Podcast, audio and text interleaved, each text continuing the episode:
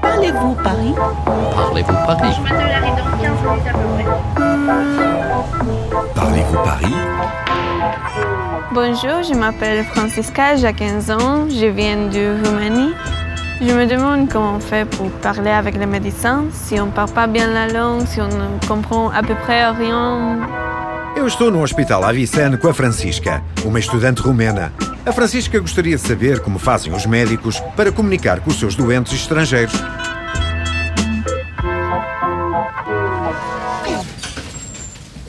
Vous allez où, monsieur Ah, Bamako, au Mali. Je vais vous demander une pièce d'identité, s'il vous plaît. O Dr. Bouchot é chefe do Serviço das Doenças Infecciosas. Ele explica-nos porque é que este hospital foi construído.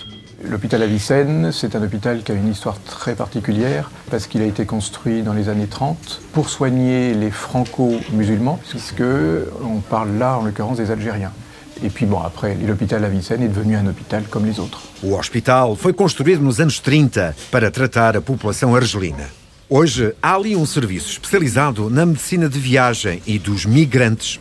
Vous êtes déjà venu sur Avicenne Non, c'est la première fois. hein, Votre adresse, c'est la bonne Oui. C'est bon. Vous allez vous asseoir. Dans le service, à peu près 75% sont d'origine étrangère. Certains sont français, mais d'origine étrangère. Et sur l'ensemble de l'hôpital, c'est à peu près la moitié.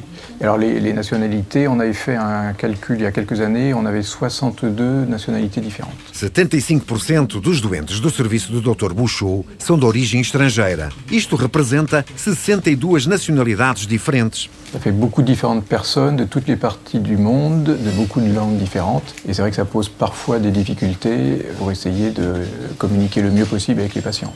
Et concrètement, comment ça se passe? Parce que je vous propose, c'est qu'on aille assister à une consultation et vous allez voir. A barreira da língua pode ser por vezes problemática. Nós vamos ver como se passa numa consulta.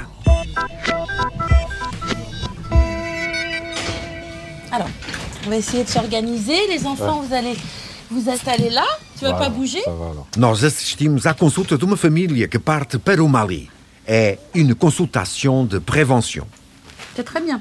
Donc, on va l'installer sur la. Sur le bras. Attends, attends, attends. Ah. Là, il sait que. Là, il sait qu'il va lui arriver euh, quelque chose.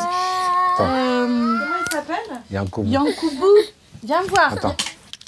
Alors, on va piquer le- l'enfant et après, on va bien expliquer. Oh, ela tira a seringa. O bebê parece estar cheio de medo. Ben voilà, ça, c'est fait. Aqui está. A enfermeira vacinou contra a febre amarela e a hepatite A. Depois, ela vai explicar aos pais como fazer o tratamento contra a malária.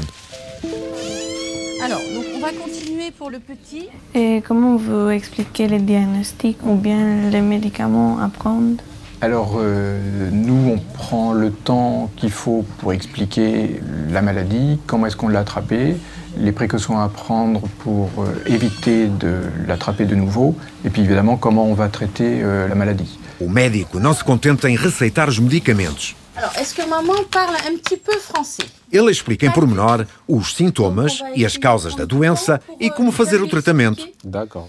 Je vais lui donner un traitement que l'enfant va devoir prendre une fois par semaine. D'accord. C'est le Lariam.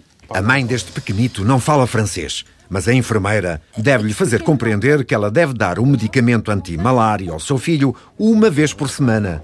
Une fois par semaine. Ça veut dire qu'un comprimé va lui faire 4 semaines.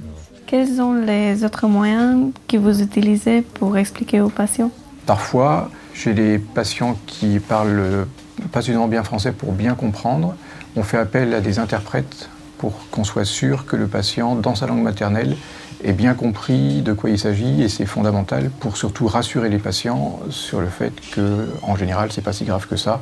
Por vezes, eles fazem apelo a um intérprete. Isso tranquiliza o doente de comunicar com alguém que fala a sua língua. D'accord Vous pouvez lui faire la traduction et si elle a des questions, c'est maintenant. Tu vas à la croix. Pour le reste. On prend le temps de bien expliquer en parlant lentement et plutôt que de dire avez-vous compris où le patient en général dit oui par gentillesse alors qu'il n'a pas forcément bien compris, je demande au patient de répéter ce que j'ai dit. Et ça, ça me permet de voir si les choses ont été bien comprises. Si ce n'est pas le cas, on recommence. O doutor pede aos seus doentes para repetir as instruções que ele lhes deu para verificar se eles compreenderam bem, se eles ont bien compris. D'accord Merci beaucoup. Mais je vous en prie. Au revoir. Au revoir, bon retour.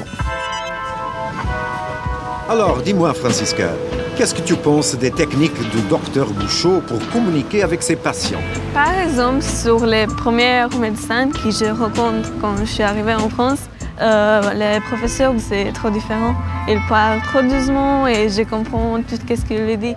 O Dr. Bouchot fala devagar e utiliza palavras simples. Não tem nada a ver com os médicos que a Francisca viu quando ela chegou à França.